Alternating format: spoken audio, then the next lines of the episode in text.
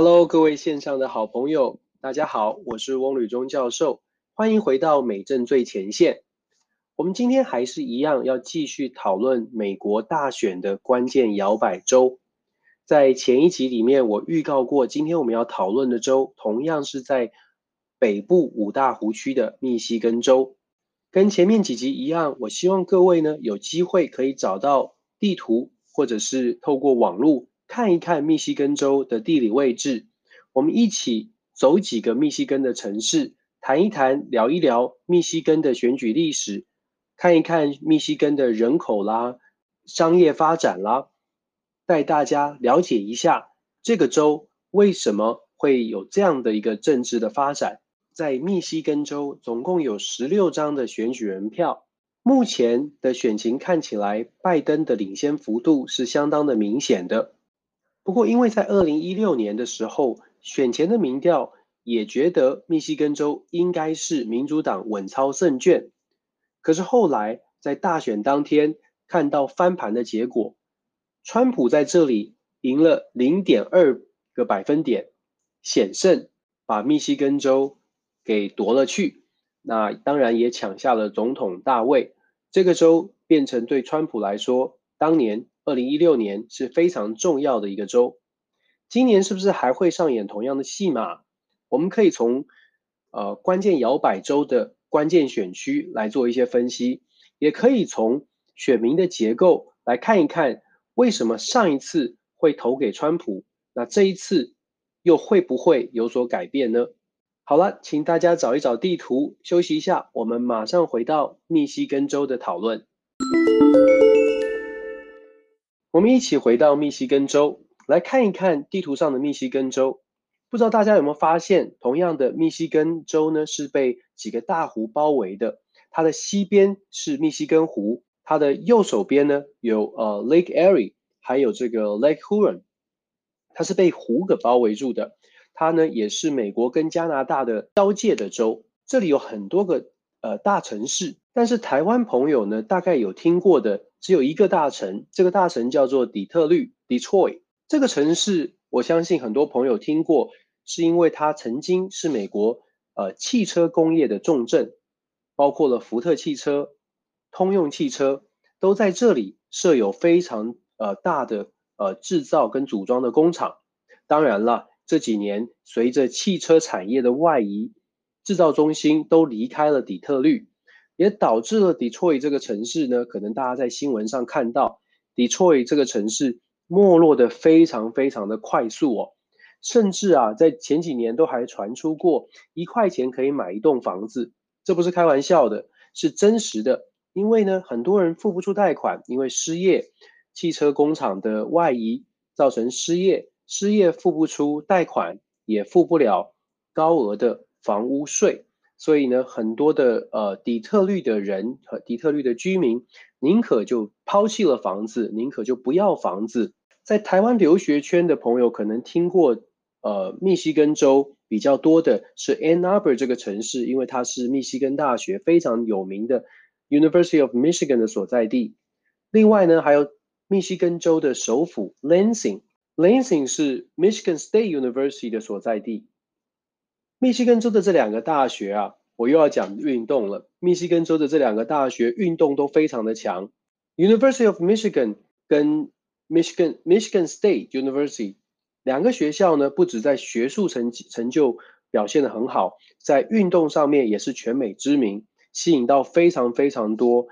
运动球员、学生运动员来这两个学校就读。当然了，在美国的各主要的主流运动。棒球啦、篮球啦、美式足球啦，都看到很多这两个学校毕业学生的身影。我想特别提一下密西根州的收入的问题。为什么密西根州的收入是我想要谈的呢？我们谈选举，我们就必须要讨论到选民的这个经济生活，因为经济生活会影响到选民怎么样对于未来的呃政治领导人做出一些判断。密西根州，我们刚刚说过了，底特律曾经是汽车工业的重镇，可是汽车工业外移，制造中心外移，导致很多人失业。各位可想而知，在底特律或者是在整个密西根州，整体的收入所得在近年这近呃十几二十年来是大幅的下降。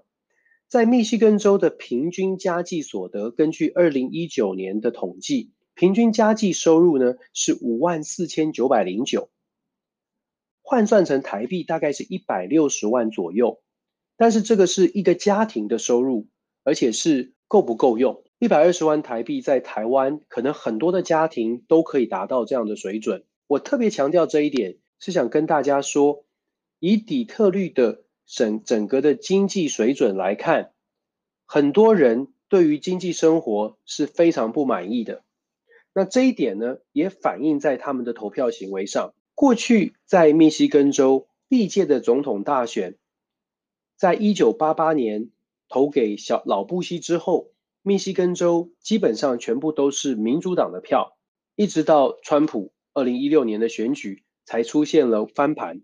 不过，川普在这里也只赢得了百分之零点二。为什么会出现这样的变化？其实这跟在美国跟北美呃签订北美的加拿大和呃墨西哥签订自由贸易协议有关。当北美自由贸易协议签订之后，密西根州就面临了一个重大的产业外移的挑战。很多的汽车工业都把工厂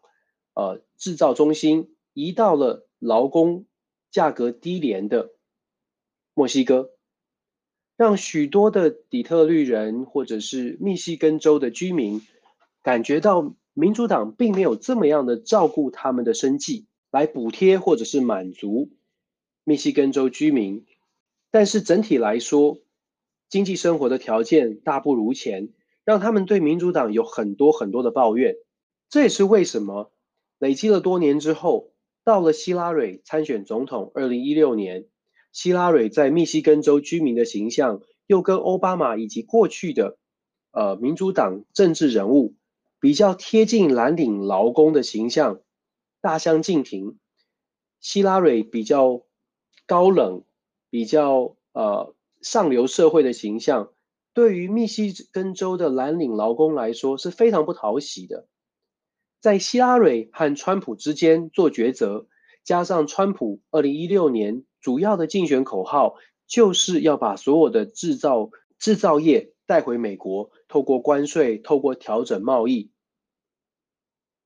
这一点确实打动了当时在密西根州的蓝领劳工朋友们。那么，朋友们可能会说，那现在川普让经济好像更好了，股票都上涨了，又减税，是不是？密西根州应该还是会跟着川普走呢？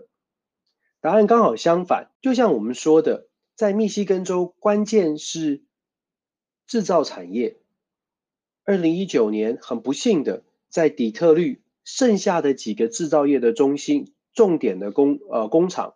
包括了 GMC 美国的通用汽车最大的制造工厂，也决定要搬离底特律地区。这个决定发生在二零一九年。发生在川普的任内，底特律居民以及密西根州对通用汽车的决定当然是非常的愤怒。可是这个怒火呢，其实是直接往川普烧来。在当时地方所做的民调以及地方的报纸媒体各方面的反应，对于川普政府大为不满，都在讲川普根本没有做到他说的那么美好的承诺。从二零一九年底之后，制造业的外移再次的凸显，在川普和民主党的候选人当中，其实都同样的没有办法守住制造业，但是民主党至少还能够提供社会福利，至少还能够愿意考虑失业补助的增加。所以在今年到目前为止的选举民调的领先是越拉越开。我们虽然说是在做摇关键摇摆州。可是事实上，到选前最后剩下两个礼拜的今天，拜登拿下普选的胜利，应该没有太大的问题。虽然说拜登在密西根州是民调领先，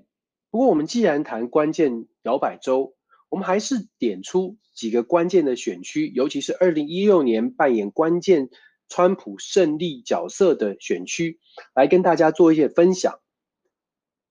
在投票日十一月三号开票当时。大家可以特别的上网去看一下这个这个郡这个选区是不是真的摇摆回了民主党的怀抱？如果是的话，大概就可以确定密西根州再次由红转蓝。这个郡在哪里呢？这个郡在底特律北边一点点，从地图上北边一点点的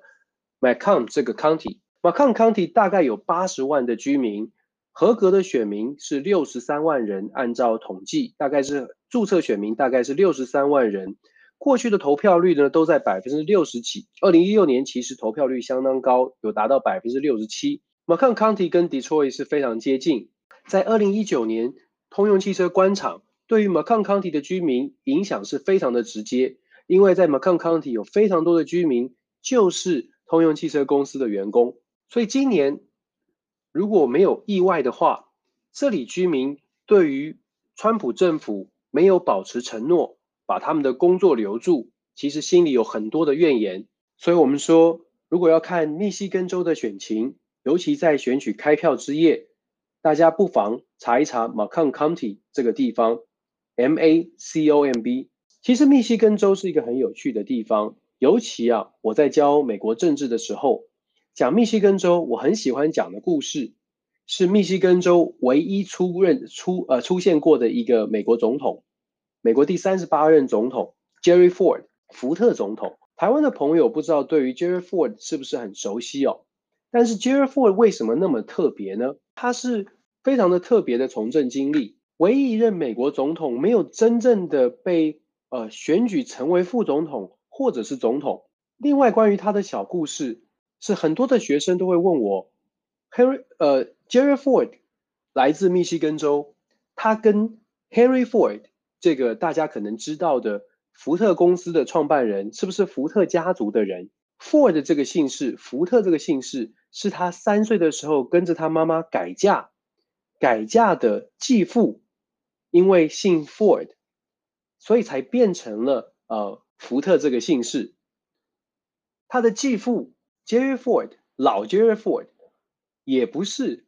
Henry Ford 家族的人，所以他跟福特汽车公司是完全没有关系的。可是很多人会误以为，哦，他可能是来自于很有势力的福特家族，其实完全不是。福特总统有很多特别的故事，不要以为他没有被选选上过总统或副总统，他可能就是不太受欢迎的政治人物。其实恰恰相反，他在密西根州。参与大小的选举，从他从政开始，参与大小的选举，十三胜，十三胜零败，连续十三次选不同的职位，通通都是获胜。这也在密西根州当时是创下了一个记录。他是密西根来自密西根州的政治明星，这是毫无疑问的。他其实啊，在他的第三十八任总统的任内最受争议，也导致他没有办法竞选连任的一个关键，在于呢。他决定上任之后，决定使用总统宪法赋予的总统的特赦的权利，给尼克森当时深陷水门弊案的尼克森一个总统特赦，让尼克森可以全身而退，安然的享受他的总统退休的晚年，谢总统礼遇以及退休的晚年。这在当时美国有非常非常多的人对他这样的决定感到不满。当然了，他所说的理由是他不希望国家为了水门案而分裂，他不希望国家共和党跟民主党再继续调查水门案，造成更多的争议，导致社会的分裂、分化、争执。所以他有他的考量，不过他也赌上了，等于是赔上了他的连任之路。在决定特赦之后，他受到了非常大的打击哦，他的声政治声望。一落千丈，大家觉得他是一个包庇自己党内同仁的呃傀儡总统，所以 Jerry Ford 就在呃赦免尼克森之后呢，大概就失去了他的政治光环跟政治地位。我们今天谈密西根州，谈选情谈的很少，因为就像我说的，其实密西根州到目前为止已经不能算是所谓的摇摆州，根据最新的民调。拜登在这里领先的幅度已经将近百分之十，朋友们可以看一看我刚刚提到的 Macomb County。不过基本上这十六张选举人团票应该没有太大意外会落在民主党的手中，应该是说回到民主党的手中。如果加上密西根州这个关键的摇摆州，其实拜登胜选的可能越来越大。听完我们这六个州的分析，六个关键摇摆州里面，任何一个摇摆州如果摇向了民主党，拜登这一次的大选大概选情就是稳定的。拜登在这一次大选当中顺利获得胜利，拜登在这一次大选当中胜出的机会大概就没有什么悬念了。这样的分析，这样的判断，可能跟很多在台湾的朋友从媒体上看到的不太一样。不过，就像我开设这个美政最前线的广播节目的初衷一样，我希望带给大家的是不一样的观点，根据事实，根据我们在美国第一手的观察来做一些分析和解读。朋友们从电视上、媒体上看到的资讯，也许会有很多的不同。可是我相信，大家都可以用智慧去分辨这些讯息，做出最明智的判断和思考。谈完了关键摇摆州，接下来的节目，我希望针对包括辩论、包括规则以及投票开票的最新发展。来跟大家做分享，希望大家持续收听我的节目，感谢，下次见，拜拜。